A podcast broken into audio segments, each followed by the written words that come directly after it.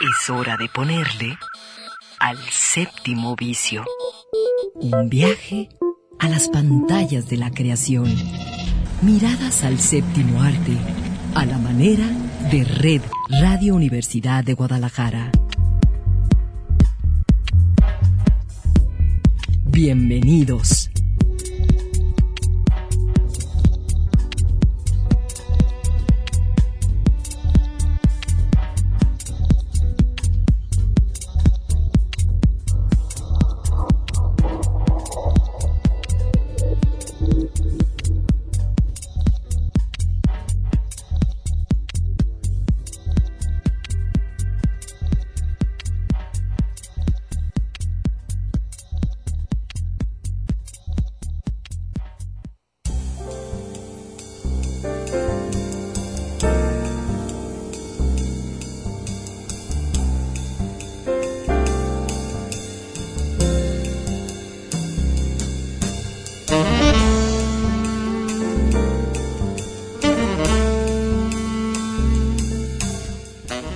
Son las 3 de la tarde con un minuto y así comienza hoy el séptimo vicio.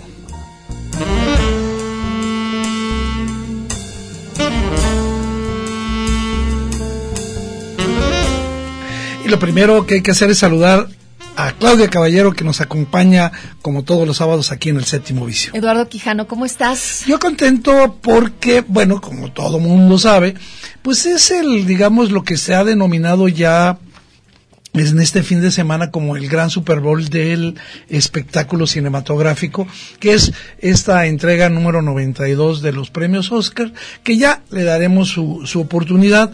Y por supuesto porque eh, eso da la oportunidad que en la cartelera eh, esté plagada, pues yo diría que de muy buenas opciones para quien quiera ver cine de calidad, cine de entretenimiento. Y algunas rarezas por ahí que, que se ver. Decir, yo creo que pocas eh, temporadas tan eh, llenas o tan completas para ver eh, buen cine como es esta, ¿no? Y además tiene como para todos, ¿no? Exactamente, tiene para todos. Ahí sí nos dices, es que a mí no, no te puedes poner exquisito porque hay de todo. Pero fíjate que estábamos en eso cuando uno de los actores que cada año lo veíamos por ahí aparecer en la entrega de los Oscars y, o recibíamos noticias este, mm, y pensamos que nunca se iba a morir porque ya tenía 103 años de edad y resulta que ese actor del que era y pues absolutamente reconocible porque aún ya de, anciano, de, decía murió a los 103 años, tenía un gran hoyuelo en la barbilla. Y nos referimos a Kirk Douglas, que ha fallecido, y justamente hagámosle un pequeñísimo homenaje.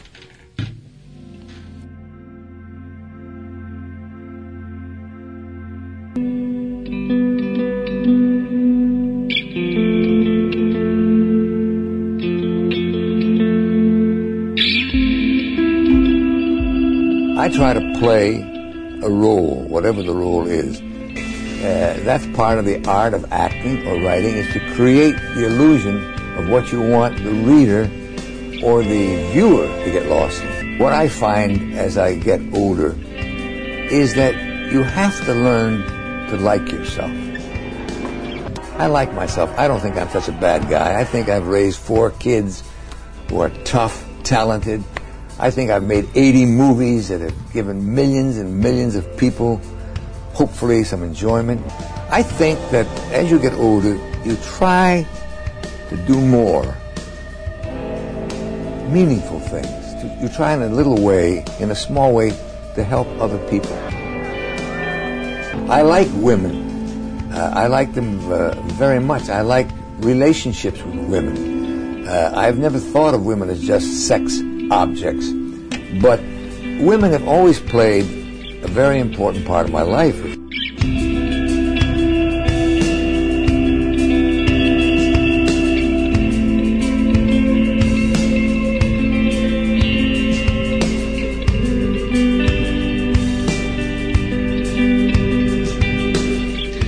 Pues ahí estábamos escuchando cómo el propio Kirk Douglas en una entrevista nos decía varias cosas. Primero, cuál era su definición de, actuar, de qué manera él encarnaba un personaje.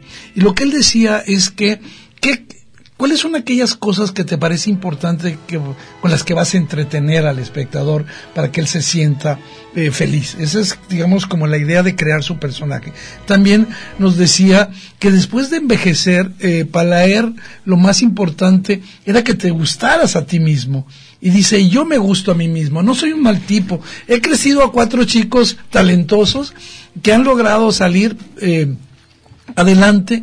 Eh, he hecho más de 80 películas que seguramente algo le habrán dado a los millones de espectadores que las vieron. Y por supuesto, pues sigo, sigo aquí, sigo aquí, estoy aquí en la vida. Y también pues terminaba diciendo, porque tenía fama de mujeriego, este, de que él amaba a las mujeres, pero que nunca las vio como un objeto sexual solamente. Y bueno, pues ahí está este hombre que, mm, digamos, es una de las leyendas del, del viejo Hollywood, del Hollywood de los estudios, del Hollywood eh, que pensaba en crear eh, historias que fueran inolvidables y en dentro de esas historias eh, Kirk Douglas encarnó la mayor parte de las veces, no solo, eh, a esos hombres duros, esos hombres eh, llenos de ambición que buscan eh, a toda costa triunfar en, el, en, la, en la vida. Si yo eh, ahorita que le escuchaba hablar sobre las mujeres, y claro que pensé en ese, en esa fama que, que tuvo él, y eh, en la semana leí un artículo en el que hablaba del amor que por 70 años ¿Le tuvo a su vivió, segunda mujer? ajá, a su segunda mujer que fue produ que es productora. Ajá. Bueno, la conoció siendo productora de cine, de una película. Eh, su segunda esposa dice, ella sí entendió en lo que la primera no entendió. En la primera, bueno, pues lo dejan por mujeriego y en, y en ese segundo, pues durar 70 años casado, sabiendo además que con un beso arreglaba Siempre todos los todo, asuntos, sí, ¿no? él, él tenía ganada esa mujer y, y además decir que tuvo dos, eh, solamente tuvo dos hijos con cada una de ellas, puros hombres. Y bueno, este Kirk Douglas, bueno, era hijo de una familia de judíos eh, rusos que llegaron a Nueva York, justamente allí a una pequeña provincia neoyorquina que se llama Amsterdam, y ahí vivió. Él eh, hizo cualquier cantidad de tareas y de trabajos para sobrevivir porque su familia no era pudiente, hasta que un día pues llegó eh, primero al teatro y luego al cine. Su primera gran película, porque lo que se trata ahorita Claudia, es de ofrecer a la banda del séptimo vicio un panorama de aquellas películas que vale la pena, seguramente algunos van a coincidir conmigo de que las conocen, pero la primera gran película se llama en inglés El Campeón y en México y en toda Latinoamérica se, se conoció como el, el, el- el ídolo de barro, ¿no? Eh, él hizo la, la historia de eh, un, un- boxeador este que eh, digamos eh, va a luchar contra todos los obstáculos que le va poniendo la vida para llegar a, a- triunfar. Él recibió aquí este su primera nominación para el Oscar, pero tristemente, como le va a ocurrir en las tres ocasiones en que fue, la película no tuvo mucha aceptación, a pesar de, desde mi punto de vista, ser una buena película de box, y la película eh, no, no, no tuvo el, el éxito posible y el Oscar se le concedió a Broderick Cafford por otra película llamada El, el Político. Creo que hoy vamos a hablar de, de esos temas en los que la actuación de ese, eh, de ese artista en esa película merece un Oscar, pero coincide con que justo en ese año hay otras producciones que por sí solas pues tienen más peso y se lo llevan. Participó en grandes películas y fue dirigido por, por supuesto, los grandes directores estadounidenses del siglo pasado. En 1951 hizo El Gran Carnaval, eh, este, que hace el papel de un, de un periodista en, en decadencia, pero precisamente por eso, un periodista sin escrúpulos, que va a, a descubrir a un, a un, indio, a un indígena norteamericano atrapado en una cueva y va a hacer todo lo posible porque no salga para que pueda durarle mucho el reportaje. Para retrasar el, o sea, retrasa el rescate para hacer más rica la historia. Así es, y, y se llama El Gran Carnaval, eh, dirigida por eh, Billy Wilder. Luego va a ser una película fantástica, yo lo recomiendo muchísimo porque todas las pueden encontrar a través de las plataformas eh, de internet, eh, dirigido por eh, Bison Minelli, el papá de Liza Minnelli. Y eh, él es un, un, este, un productor que va a hacer un montón de situaciones este, eh, para eh, engañar a un director y a un guionista para hacer una película. La esta se llama Cautivos del Mal. Otra vez fue nominado para el Oscar y lo pierde nada menos que con Gary Cooper, una película eh, solo contra el, el peligro la ganó y pues por supuesto se lo merecía más Gary Cooper, pero ahí pierde nuevamente.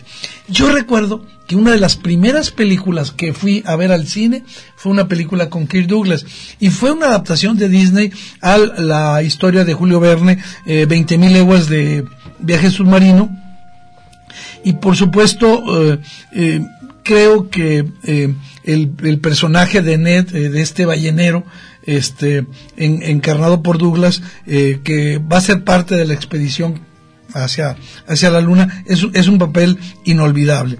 Y luego, ¿qué creen?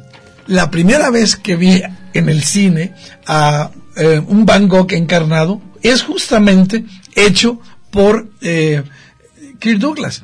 La película eh, en México se llamó Sé de Vivir y es un gran, gran eh, Van Gogh, un poquito melodramático, este, no todas las cosas eh, que ahora sabemos sobre la historia, eh, una película que se deja eh, ver muy bien. Este, ahí lo que sé de vivir nos cuenta es la relación que tuvo con este otro pintor, con Paul Gauguin, eh, que era interpretado, ahora me acuerdo, con, por Anthony Quinn. Entonces, este, la película está muy, muy bien. Y hay una anécdota acerca de esta película, porque eh, la película es de 1956. 56. Y eh, pues ha pasado relativamente poco tiempo, un par de generaciones, en las que murió Van Gogh. Y la película está filmada eh, eh, justamente Auberge de Sur, perdón por mi francés, este, el pueblito donde él vivió, donde vivió Van Gogh. Y, y los más viejos del pueblo, cuando lo vieron actuar, dijeron, no, es que este es Van Gogh. Imagínate. Pensaron, pensaron que se había levantado. Sí, que había, que había resucitado Van Gogh. Luego, pues una de sus grandes películas, esta ya dirigida por Stanley Kubrick en 1957. Este, ahora que, por ejemplo, Sam Mendes está eh, nominado por 1917, una película sobre la Primera Guerra Mundial, yo recomiendo mucho Paths of Glory, Senderos de, de Gloria, en la que eh, Chris Douglas este, se va a poner en el uniforme de un coronel, del coronel Dax, que va a luchar para salvar y rescatar a tres de sus soldados. Eh, una película con una como las que hizo eh, sobre la guerra o contra la guerra, las películas antibélicas de Stanley Kubrick, Senderos de, de, de Gloria. Y una que yo nunca voy a olvidar, nunca, no sé por qué, es Los Vikingos una, una película dirigida por Richard Fleischer. Desde luego que quién va a olvidar aquel diálogo de I am Spartacus, haciendo eh, esta película eh, también con una gran carga política. Un esclavo que se revela su condición en 1960. Eh, esta carga política de la, del motín y de la rebelión encabezada por Espartaco hay que eh, subrayar un detalle. Estaba hecha por un guionista que Hollywood había expulsado, habiéndolo acusado de, de comunista por Dalton Trumbo. Y, se animó eh, Stanley Kubrick a llamarlo y Trumbo solo puso una condición. Quiero que Espartaco sea Kirk Douglas. Y lo escogieron y pues se volvió prácticamente su película, eh, pero tampoco en este, a esta le dieron el Oscar porque ese año este eh, lo ganó otra película. Ah, es una película muy atrevida, ¿eh? Es una película donde, por ejemplo, Sir Lawrence Oliver este, quiere seducir una película homoerótica, quiere seducir a Tony Curtis ahí. Sí, o sea, estás hablando que es 1960. Así es, nada más para que vean que las cosas eh, no, eh, nuevas no son tan nuevas. Una película entrañable, Los valientes andan solos, que es, es, una especie de nostalgia por el western, donde nos muestran a un hombre solitario que es arrasado por la modernidad, que va con su eh, yegua, Whitney, eh, cabalgando por las praderas solo y perseguido por un helicóptero. De veras, búsquela, una película de 1970. Y bueno, ya más recientemente, este, eh, eh La Furia, que es de Brian De Palma, pero por supuesto, no lo voy a negar, no es de lo mejor de Brian De Palma, es otra película de lo último eh, que hizo, aunque eh, me comentaban alguien, yo no la vi, una película que se llama Cosas de Familia, donde sale Kirk Douglas, Michael Douglas y... Eh, Diana Douglas. Cameron Douglas, Cameron Douglas, el nieto, el nieto, ahí sale, ahí sale también en, en esa película. Yo, yo no la he visto, a lo mejor me estoy equivocando, pero sé que salen eh, eh, las tres dinastías. El, el abuelo Kirk, eh, Michael Douglas, que por supuesto lo conocemos, y el nieto pues ahí también sale también. sí lo que pasa es que tenemos ya aquí este a la familia completa y es la última además de la lista de las recomendaciones que Eduardo está haciendo para los que no hemos visto nada de Kirk Douglas o que lo hemos visto y no sabíamos que en efecto era él no y se pueden conseguir muy fácil. Las mencioné fácil como cuál es la vía la vía ¿Cuál es la ruta que tú, te metes a, googlear y le pones streaming y seguramente en Google Play la vas a tener. O, o, alguna plataforma filming tiene varias de, de Kirk Douglas, pero no quiero, digamos, atreverme. Eh, a Espartaco, por supuesto, la consigues eh, de manera muy sencilla. Bueno, vámonos a irnos a un corte, eh, a nuestro primer corte, agradeciendo, por supuesto, la producción y el manejo técnico de todo lo que hacemos a nuestro amigo Gilberto Domínguez. Y fíjense que me encontré una exquisitez. En la película esta que se llama Sé de Vivir, hay una canción de los de esos años, cantada por un viejo cantante de pop, Don, Don McLean, cantando esta belleza que se podía eh, titular eh, Cielo Estrellado, pero que se llama realmente Vincent y que habla de de dónde salen los colores en una pintura.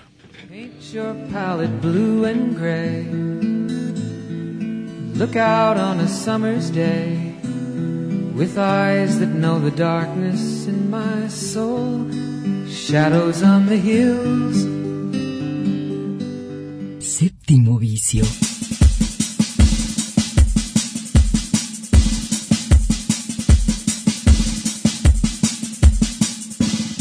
Un viaje a las pantallas de la creación. Séptimo vicio.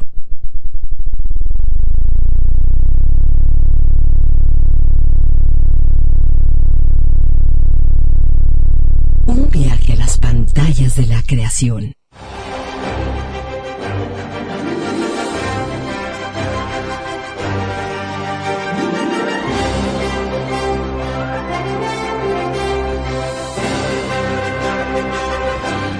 Bueno, pues sí, contentos aquí platicando fuera de micrófonos con Claudia Caballero en el séptimo vicio sobre la entrega de los yo ya yo ya estoy de, de lentejuela yo estoy lista. cómo lo ves este? a mí sí me emociona la entrega de los Oscars.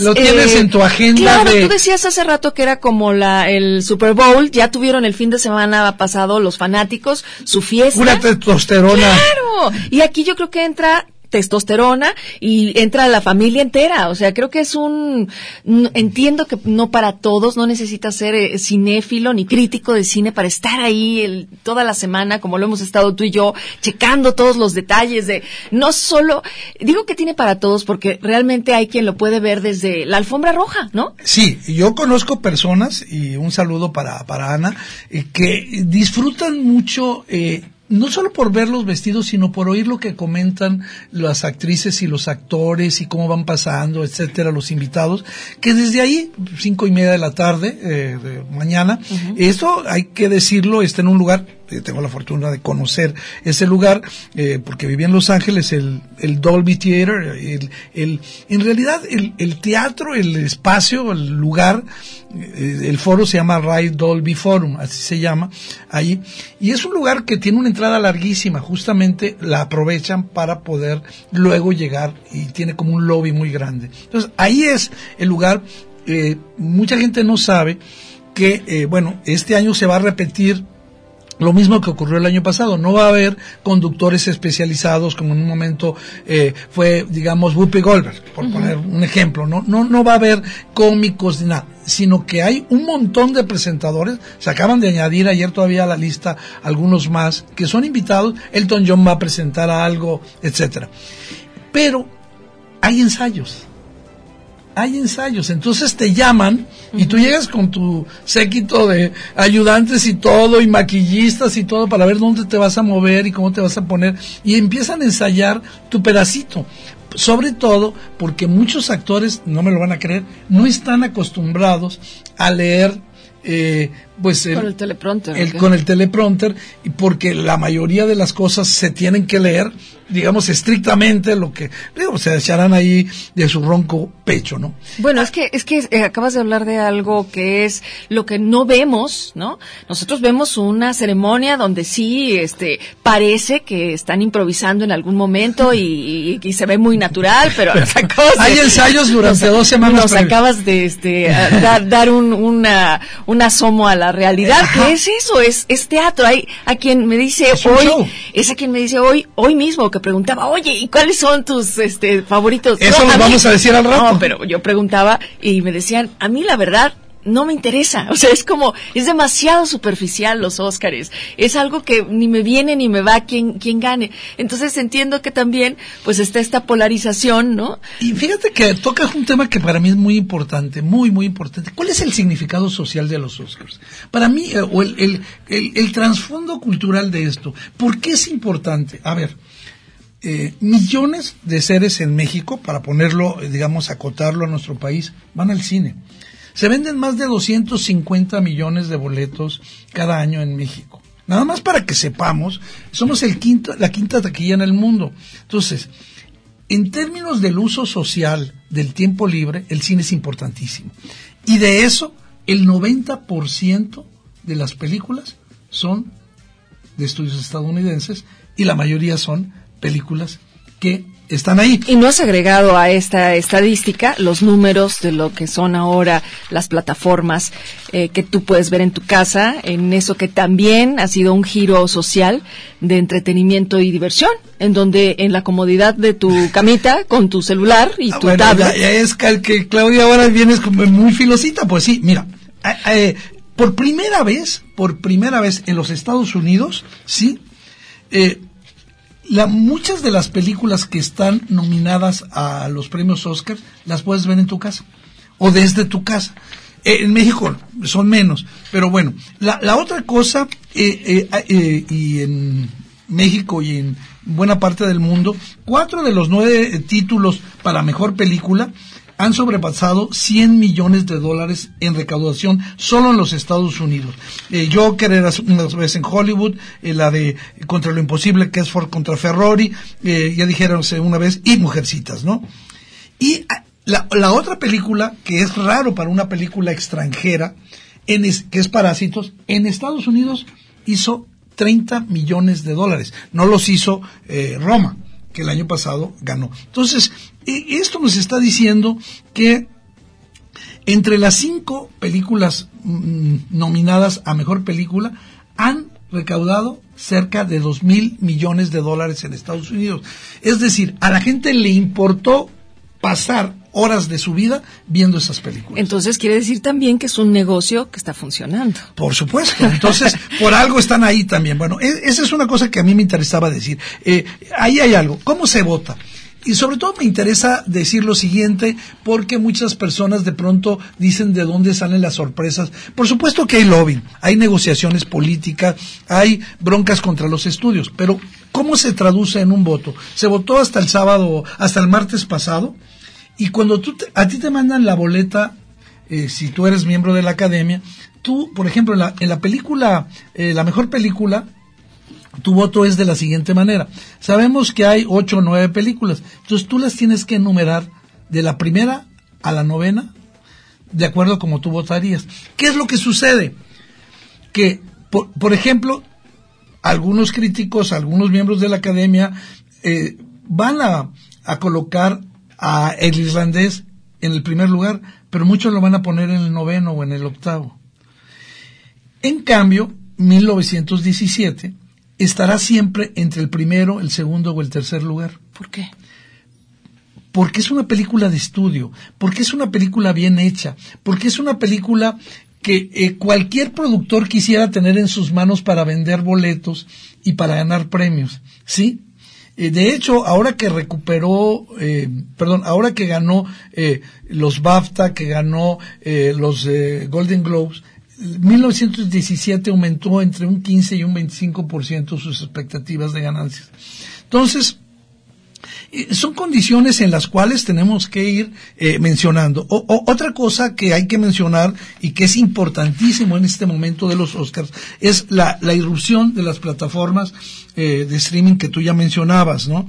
Este, no creo que haya que, eh, que decir que el mayor, eh, eh, digamos, eh, plataforma para impulsar esto ha sido Netflix. Netflix tiene eh, en solo dos años, eh, digamos, muchísimos millones de personas que eh, pagan o pagamos esta plataforma, ¿no? Y este año, solamente este año tiene 24 nominaciones en todas las categorías. Por ejemplo, eh, la mejor película, El Irlandés, Historia de un matrimonio y Los dos papas. Son de Netflix. De animación, Klaus, y ¿Dónde está mi cuerpo? que hemos recomendado aquí. En los documentales, American Factory y La democracia en peligro, eh, que es la película de Petra eh, Costa. En cortometrajes, Life O- O- Overtakes Me y, pues ya decíamos, 160 millones de abonados en el mundo. Y apenas a un año de lo que ocurrió con Roma, ¿no? Que- Que, al ser que una no- película nominada al Oscar que provenía de, de Netflix. y que seguramente Era un tú- fenómeno en ese momento. Bueno, pues fíjate que eh, el otro día le dijeron a Scorsese que si ya estaba enterado de que, la- que el irlandés era la película de él que más se había visto en la historia. ¿Por qué? Porque solamente en Netflix, no estamos hablando de, eh, de teatrical, o sea, de salas de cine, tuvo 17.1 millones de vistas. Algunos dicen que no son completas, pero ya Netflix anunció que solo se están contando aquellas que pasaron de la mitad de la película, porque ya sabes toda la, la polémica que se hizo con las dos horas y media de duración de, de, de irlandés. irlandés. Bueno, No, y es que, es que me quedé pensando en cómo es que, mm, pues, no vemos, no, no, estas plataformas no dan cifras, Así ¿no? es. De las reproducciones de su contenido. pero ahora sí los dieron para, para tener ese peso. Y no, pero me preguntaba cómo es que lo logran, porque bueno, pues en radio tenemos el rating, ¿no? Este, cómo logras tener cifras de lo que nos, de lo que tú y yo estamos viendo y nuestros amigos que escuchan ahora el Las vicio en su plataformas sí saben cuando tú entras. Sí, bueno, me queda claro que el Big Data justo está ahorita contabilizando todo, todo, Todo. todas esas entradas. Bueno, y, y otra cosa que, digamos, habría que colocar en medio de todo este interés por los premios Oscar es que y también es una arena política. Es una arena política porque ahí eh, han circulado, por supuesto, reivindicaciones para las mujeres. Este año nuevamente quedaron excluidas del premio a eh, el- la mejor eh, directora no los no, no hay ninguna mujer en esa en esa categoría. Este eh, son puros hombres eh, Scorsese Todd Phillips Sam Mendes Quentin Tarantino y el norcoreano Bong Joon eh, Bong Joon-ho este y dejaron eh, fuera por ejemplo a Greta Gerwig por mencionar solamente una. Este aunque pues sí este eh, Mujercitas está nominada para la mejor película y hay eh, otras nominaciones de mujeres en otras categorías pero también el discurso anti-inmigrantes este eh, es muy atacado ahí que es digamos uno de los eh, decir, uno de los escenarios y uno de los territorios donde se puede eh, mencionar eh, pensamiento más liberal en, en dentro de lo que es ahorita la era Trump. Estoy, y estoy segura que tú vas a saber, estoy con la duda de cómo se eligen o quiénes son los miembros de la academia. Todos- Porque decimos, los miembros de la academia van a votar. Los miembros de la academia dejaron soltar un tuit donde ya nos anticipaban sus predicciones. A ¿Quiénes ver. son los miembros de la academia? ¿Quién, es, quién puede ser miembro de academia? La- la- los que son eh, nominados a un premio Oscar, ¿sí? Ganadores de un premio Oscar o que han trabajado en películas y que por invitación de la academia, este, para ser miembros, acceden, ¿sí? Todos esos son. Esos. O sea, pueden Se ser había- actores, productores, sonidistas, eh, guionistas, actores, eh, directores, ajá. Eh, se había ah, dicho de que eran puros hombres blancos mayores de 50 años. En efecto, cuando se hizo un recuento, la mayoría, más del 70%, tenían esas características. Hombres blancos mayores de 50 años. Eh, se trató de quitarle, desblanquearlo, de incluir, digamos, una diversidad de, digamos, de votantes, de nuevos miembros de la academia, pero también incluir más mujeres. Entonces, bueno, eso está eh, sobre la mesa para que nosotros nos vayamos a nuestro siguiente corte escuchando una versión que seguramente te va a gustar a ti, que está en Jojo Rabbit y que es una versión de aquel clásico I'm a Believer, pero en la versión alemana.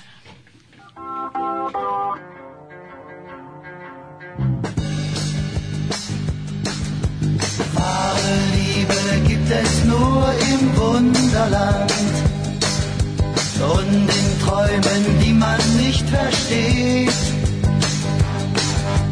So musste ich mir sagen und ich fragte mich, ob es anderen Menschen auch so geht. Aber dann kamst du. Séptimo vicio.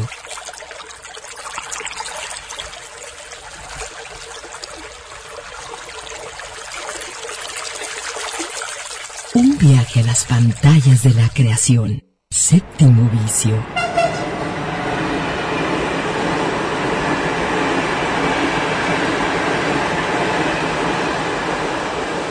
Un viaje a las pantallas de la creación. Are you ready to have a wonderful show, ladies and gentlemen? Now, the nominees. The nominees are. And the Oscar goes the Oscar to. goes to.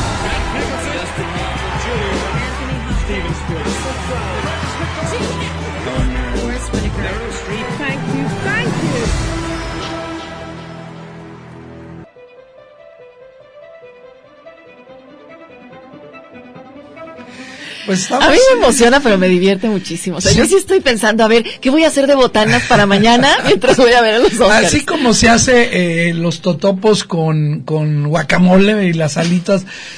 A mí la verdad, este, lo que es, como empiezan desde muy temprano, lo que se me antoja es comer tarde.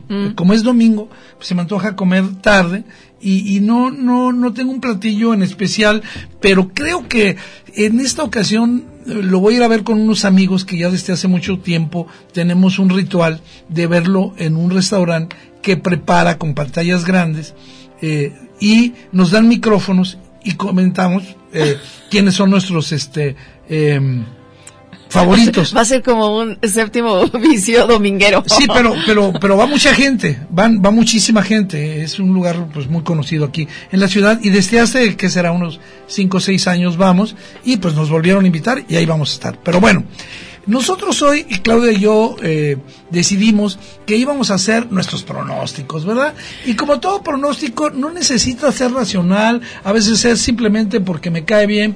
Y lo que decimos es, ¿cuál sé que va a ganar o cuál quiero que va a ganar? Cualquiera de las dos opciones es buena. Oye, pero antes de que empieces, dime algo de este que aparentemente sí fue un resbalón con los favoritos o ya ganadores que se coló en la prensa y que nosotros no se ha desmentido y ese es el gran problema. El martes en la tarde empezó a circular en redes eh, un eh, tuit que aparentemente eh, de- Provenía de la academia, ¿no? pues sí, estaba con, y no lo han desmentido todavía, Mm. donde se mencionaban cinco ganadores, ¿sí?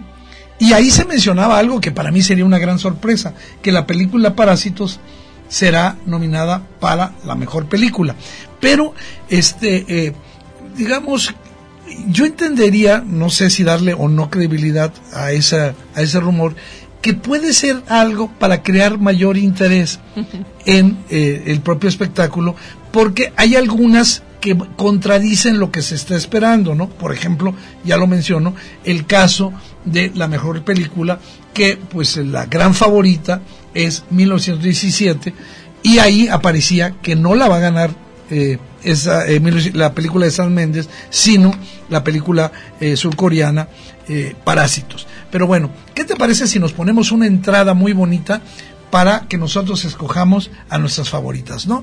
Entonces vámonos con esta entrada y aquí en el séptimo vicio vamos a escoger de los premios principales las favoritas de Claudio Caballero y de Eduardo Quijano.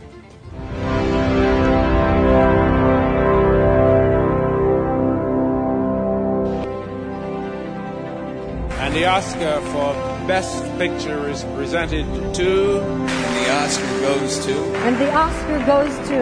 And the Oscar goes to. And the Oscar goes to. And the Oscar goes. And the Oscar goes. And the Oscar goes to. The Oscar goes to. The Oscar goes to. And the Oscar goes to. The Oscar goes to. Shakespeare in Love. The English Patient. Lawrence of Arabia. West Side Story. Marty. No Country for Old Men. You're supposed to say, and the Oscar goes to. The winner is. And the winner is. And the Oscar goes to. And the Oscar goes to. The Oscar goes to. And the Oscar goes to.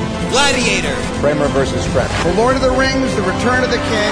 Crash. Annie Hall. The Departed. Rocky. Unforgiven. The French Connection. Argo. Titanic. Spotlight. A man for Caesar. All the King's Men. All About Eve. Around the world, 80 days. The King's Speech. Schindler's List. Twelve Years a Slave. A Beautiful Mind. And the Oscar goes to Roma. And the Oscar goes to.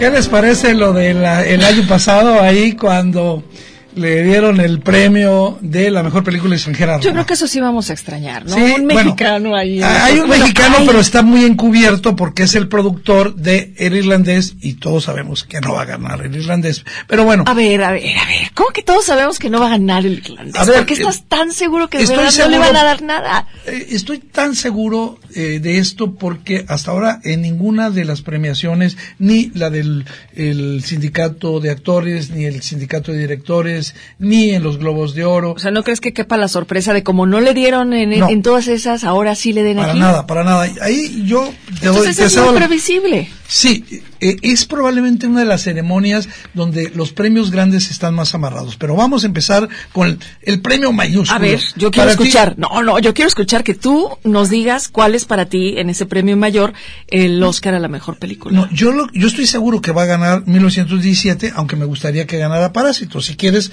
que haga la diferencia entre lo que yo creo que va a ganar por todo lo que ha habido, porque ya lo mencionaba, me parece que es una película que cualquier productor, que cualquier director quiere tener sin, sin ser una obra de arte, es una película con una factura técnica, con una fotografía, con una edición. Las actuaciones, digamos, no quedan a deber, pero no son de lo más espectacular. Y creo que la gran sorpresa sería Parásitos. Pero bueno, yo también te quiero escuchar a ti. No, bueno, yo estaba por Parásitos. Muy bien. ¿Y saben qué? No pierdan de vista, había una vez en Hollywood. Y les voy a decir por qué. Puede ser el caballo negro por un solo motivo. Porque es el momento de premiar algo de Tarantino antes de que deje de trabajar. Si no se lo dan Ah, aquí, hacia allá iba yo. Yo creo que le van a dar el, el mejor premio de mejor director. Bueno, era la otra, la otra, la, la otra categoría que seguía aquí y yo también creo que se lo van a dar el, el premio a la mejor dirección a Tarantino, pero las apuestas están a favor de Méndez. Yo, yo voy a coincidir en esta ocasión contigo. Voy a poner el puntito para eh, Quentin Tarantino por Había una vez en Hollywood, el Oscar a la mejor dirección. Hay una discusión, y ahí empiezan ya, sobre el mejor guion original. Eh, para mí, el mejor guion original es el de Parásitos. La película tiene un eh, la película toda está basada en un guion formidable, aunque creo que ahí también se puede colar. Había una vez en Hollywood, Hollywood premiándose a sí mismo, Hollywood con un ánimo nostálgico, eh, firmando de aprobado a alguien que escribe historias sobre Hollywood. Sí, pero se la van a dar a Historia de un matrimonio. Muy bien. Aquí ya escuchamos a Claudia Caballero. Ella, Esa es mi predicción. Bueno, la otra, la, la, la, la próxima categoría, esa sí no tiene pierde, y yo creo que sería una de las de las grandes desilusiones sin eh, el premio al mejor actor protagonista, no se lo dan a Joaquín Phoenix. eh, por eh, Joker. ¿Quiénes están ahí? Antonio Banderas por Do- Dolor y Gloria. Leonardo DiCaprio Adam Driver por Historia de un matrimonio. y Jonathan Pryor por los, Por los dos dos, papas. sí. Yo creo que, híjole, vamos a ver con tristeza que no se lo van a dar a Antonio Banderas cuando en realidad hizo una eh, extraordinaria interpretación en Dolor y Gloria. Este, creo que sí es de esos casos que mencionamos hace rato que se lo merece, pero pues le toca estar en la terna. Eh, con sí, le, tocó jugar como a México con Estados Unidos, que es el campeón del mundo, y no vas a las Olimpiadas. Se quedó sin. Y lo y mismo en actriz protagonista. También, también es lo, es lo mismo. Ahí tenemos a Scarlett Johansson por Historia de un matrimonio. está Cynthia Erivo por Harriet. Así es, eh, Saoirse Ronan, que sé que siempre lo pronuncio mal por Mujercitas, Charlize Theron por El Escándalo, y la ganadora para mí, Sí. René Zellweger por eh. Judy. Sí, y otra yo vez también creo que se lo van se a lo dar van a dar a no René. solo porque es una gran actuación, sino nuevamente es una historia sobre el viejo Hollywood y a Hollywood le encanta premiar a, a actuaciones que hablan de seres reales pero que han sufrido. Y eh, bueno, este está eh, una otra que está amarradísima, que es el premio a la mejor eh, película en habla no inglesa, es así como ahora se llama, Ajá, o a la mejor película extranjera, que a mí no Está me- amarradísimo porque crees que entonces va a ser Parásitos. Por supuesto, porque Pero ¿no eh, crees que nos den la, la- ahí la sorpresa con Dolor y Gloria? Yo Ah, no a ver, creo. Yo, yo voy por Dolor y Gloria. Tú vas por Dolor y Gloria. En esa categoría de mejor película de habla no Y- inglesa, Dolor y Gloria. Es mi obligación hablar que ahí está un documental, un documental de Macedonia del, del Norte que se llama Honeyland. Eh, seguramente eh, muy pronto lo, lo podrán ver. Está en la plataforma de Hulu, que en México no se ve. Pero este Honeyland o Tierra de Miel es de justamente de apicultores, este toda toda la historia. Eh, y aquí viene lo que puede ser ya las sorpresas. El Oscar a la mejor película animada. Híjole.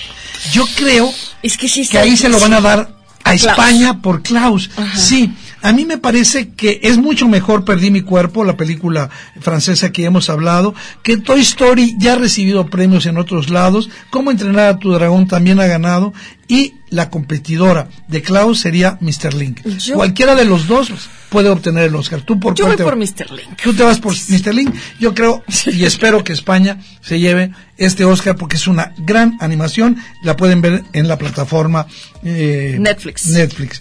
Y pues la mejor banda sonora, ¿no? Nosotros eh, estamos aquí siempre poniendo música y, y todas están maravillosas. Historia de un matrimonio, 1917 que tiene eh, eh, Star Wars, que es una de las favoritas, ahí con la música a cargo de John Williams, y Joker y Mujercitas. Joker. Joker yo también y por eso mismo nosotros nos vamos a ir a nuestro siguiente eh, corte al último de este programa escuchando una de las canciones que eh, se ha convertido en una especie de himno de los derechos eh, civiles y que eh, es de la película Harriet, película que no se ha estrenado aquí en México, sobre una luchadora de los derechos civiles. Escuchemos Stand Up.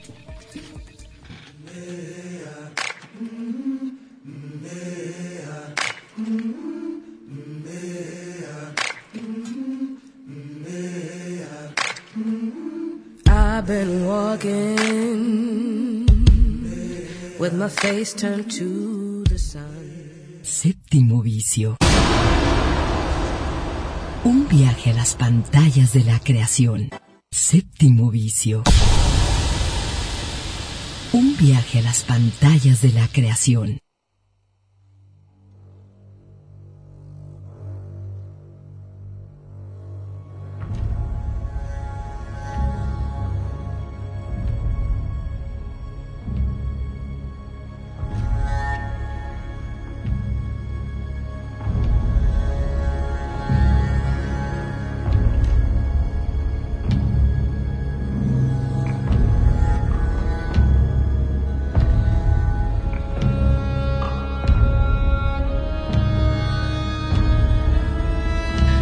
Estamos escuchando en la última parte del séptimo vicio, por supuesto, la banda sonora, el soundtrack de Joker. Oye, si coinciden o no con estos pronósticos de nosotros. A mí, me encanta- a mí me encantaría saber cómo, cómo están ustedes divirtiéndose también en este ah, hacer eh, de cuenta que ya estamos hoy en los Y antes de pasar a los otorgando. estrenos, antes de pasar a los estrenos, mencionas quizás el elemento más fascinante de esto, el elemento lúdico, el entretenimiento verdadero donde tú participas y decías hace rato, a final de cuentas, ¿qué te va y qué te viene que gane una u otra? Pero es como una especie de, voy a decir, de juego que puedes compartir con tu familia, con tu pareja, este, Sí, porque hasta va a haber apuestas. No, mira, yo eh, desde la, desde el, cuando la vi dije, esto es para el Oscar. Y, y además porque Sentirnos todos tenemos, por, por ejemplo, digamos, yo si votara con el corazón, pues le daría el Oscar de actriz de reparto a Scarlett. Johansson, por supuesto. Pero mm, sé que Laura Dern lo tiene amarrado, lo tiene ya, tiene, ya compró la vit- vitrina para su casa. No, no está ahí en la lista que. No, no, pero- justo estaba yo pensando en todos esos Óscares o todas esas ternas que nos faltaron el día de hoy, pero pues no, no alcanzamos. Y vale la pena porque hay, hay muchas otras donde este también se va a disfrutar el momento, ¿no? Claro, oye, y los que pierden los nominados, no creas que se quedan con ¿Qué les nada en- dan, eh? Oye, bueno, hay- ¿qué, le da, ¿qué le da al que se lleve el Oscar, además del prestigio y de todo lo que implica haber ganado un Los Oscar? estudios tienen premios que esos no se dan a conocer. De hecho, no se dan a conocer ninguno. Pero, el- Pero hay que- dinero. Eh, dinero no en, digamos, en términos monetarios, pero sí en premios. Por ejemplo, a los nominados, lo que sí sé es que les dan una cajita y en esa cajita vienen sobrecitos de, por ejemplo, un viaje por el Mediterráneo durante Un pequeño sobrecito ahí. de 15, un vale 15 por- días por con todo pagado. Este, eh, para las mujeres, este, artículos de belleza. Y para o los hombres lifting, seguramente y también, también. por supuesto, trajes, eh, vestuarios. Joyerías. Joyería, relojes. Eh, unos calculan que el promedio mínimo de cada cajita es entre 50 y 80 mil dólares, lo que vale de cada uno de los nominados. Los otros, por supuesto, el Oscar, no, no recuerdo en este, creo que se había quitado ya lo del premio en efectivo, pero los estudios, de manera aparte, les, los llenan. Y por supuesto, lo que no hemos mencionado, las fiestas que hay de celebración en Hollywood. Imagínate la derrama eh, en alcohol, en comidas, en catering, en vestuarios, en maquillaje, solamente para que se llene ese auditorio Dolby ahí Bueno, en Los Ángeles. y lo que ocurre en Los Ángeles alrededor de esa fiesta también. Sí, que es Que no todo- son solo las fiestas de los famosos. La gente se va a los restaurantes a verla. Sí, es todo un acontecimiento y nosotros, por supuesto, mm, haremos un resumen y subiremos inmediatamente a nuestras redes Hoy sociales. todavía es día de, me falta ver esta, Esta. película. Y hay antes muchas de que los pueden ver, Oscars. ¿eh? Eh, Prácticamente casi todas están eh, disponibles en la cartelera eh, de la ciudad. Bueno, vámonos nosotros a nuestra primera selección para este fin de semana.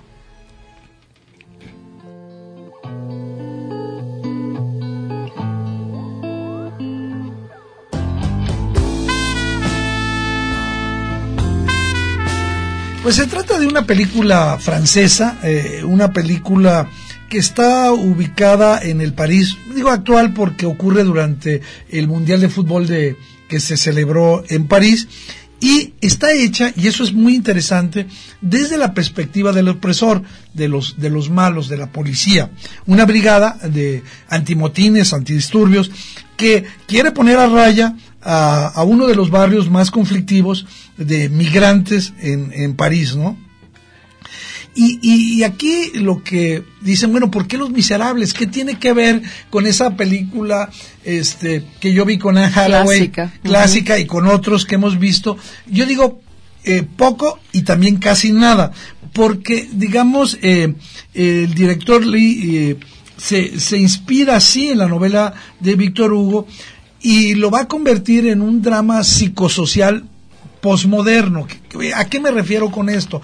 Donde personajes que, que tienen actitudes emergentes, novedosas, por ejemplo, todos aquellos que est- están o estamos clavados en las redes sociales van a aparecer con sus teléfonos ahí, pero sobre todo vamos a ver este eh, la manera en que los marginados eh, les cae todo el peso de la ley y, y los deja realmente desamparados a su suerte. ¿no? Tú pensaste y dijiste Anne Hathaway, pero yo cuando eh, escuché y vi que estaría en cartelera Los Miserables, pensé en Liam Neeson y la, digamos que esa versión de Los Miserables. Que es otra excelente. que es una maravilla de película. Así es. ¿Toman, toman esta parte clásica? No, absolutamente no. Es, es, es, es, es el punto de vista de los marginados que no pueden salir de su condición, que están, digamos... eh, Pero sí está basada en la novela de Víctor Hugo. Sí, pero de manera, es una actualización. Eh, y, y, ¿qué es lo que pasa con los miserables? Los miserables se tienen que organizar para, para poder resistir a, a, a este agobio. Eh, aquí algo que tengo que adelantar porque sí está en las otras versiones de Los Miserables, es que esta versión no se va a poner del lado de, digamos, de los, de los miserables, sino pareciera que, que lo que hizo el director, que fue un migrante que fue buleado, que fue revisado y que fue sacudido por la policía, es tratar de ah, tener, eh, decía yo ya, un, un punto de vista desde el opresor, no a favor de él, pero siempre estamos viendo lo que ven los opresores y parecería que la película no le interesa resolver una, un, problema tan real como es este de, eh, y, y te lo digo por conocimiento de, de causa, como eh, eh, los barrios marginados del París actual están siendo permanentemente acosados eh, por eh, no solo los franceses sino por por la autoridad y los quiere sacar lo más pronto que se puede y deshacerse de ellos y eso sí está reflejado en la película ¿Es drama, acción? Sí, drama acción, buen punto. Es mm, eh, quizás el mayor valor de la película es que además del componente social es un muy buen thriller de, de acción con mu- muy buenas dosis de acción. Entonces, Bueno, y está también en cartelera otra ya, película que ya, tiene que está, eje. la estaban esperando.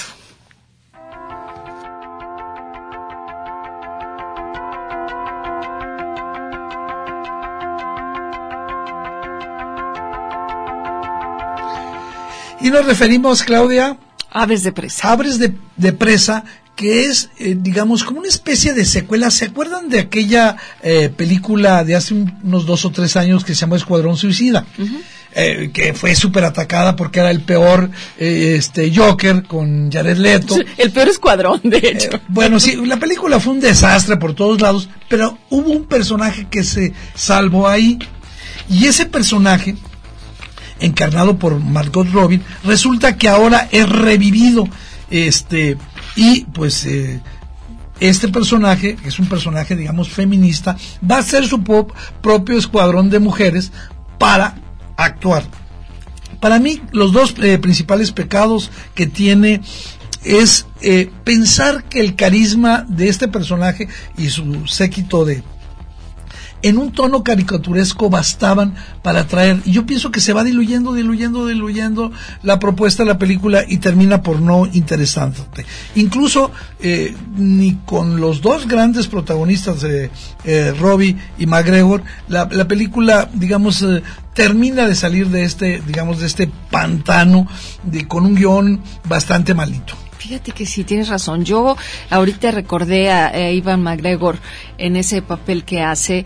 em, en, por, por momentos eh, eh, le, le apuestas y dices, creo que sí va a, a agarrar un poco de forma en algún momento de la película. No. Pierde la esperanza. sí. Este, y entonces dices, ok, entonces estoy viendo una película de entretenimiento, nada más. Más de, de esas que vas a olvidar. Palomera, tú dices, ¿no? Totalmente palomera, porque la acción tampoco es nada del otro mundo. Buenas coreografías, pero a lo mejor eh, demasiado eh, cuestiones, digamos, de estas de insertar eh, pintura encima de, la, de las imágenes. Esas cosas que son demasiado invasivas. Pero no será que ya estamos este en otra categoría y en otra generación, Eduardo. Eso, muy buen punto, eh, Claudia. Yo a mí me no parece que a las jóvenes y a los jóvenes Harley Quinn este, puede ser sí. un personaje que creo que sí les va a gustar mucho. Creo que va a ser este casi un, un, un obligado para para este eh, eh, Sobre es todo tanta adrenalina, es tanta adrenalina este y, y, eh, vamos a vamos a ser yo creo que es, ¿Qué te parece si preguntamos? Claro, vamos a ser testigos de lo que están pensando este Sobre todo las millennials chicas, y, chicas. y chicas, por supuesto, de estos personajes. Oye, hay otra este otro estreno que yo estoy segura que tú tendrás algo que decir, aunque no muy bueno, de la película de Guy Ritchie. De Guy Ritchie, pero esa la próxima semana se estrena. Ahora es pre- Ah, nos ¿Qué vas, a te dejar, nos vas a dejar con la curiosidad. Mira, la- es, es, a mí me parece que no es tan mala como Aves de Presa, pero vamos a hablar de Guy Ritchie y los gentlemen, los caballeros. La próxima, semana, para que nos escuchen. Para que nos escuchen, Claudia, un placer, como siempre, platicar contigo. Ya vamos a ver cómo nos fue con nuestras, nuestros pronósticos de los Oscars y que la pases muy a gusto. Yo voy a seguir ahí todas las indicaciones en redes sociales del Séptimo Vicio. Muchas gracias. Gracias, Gil. Gracias, Eduardo. Y bueno, vámonos escuchando a Alicia Keys.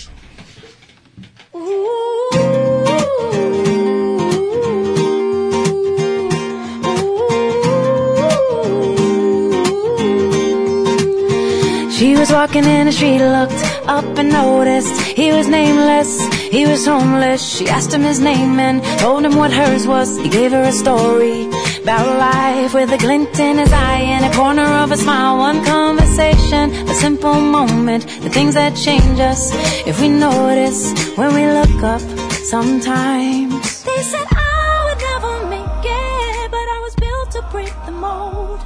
El séptimo vicio. La cultura del cine en imágenes sonoras. Un viaje a las pantallas de la creación. Escúchanos todos los sábados desde las 3 de la tarde. Hasta la próxima.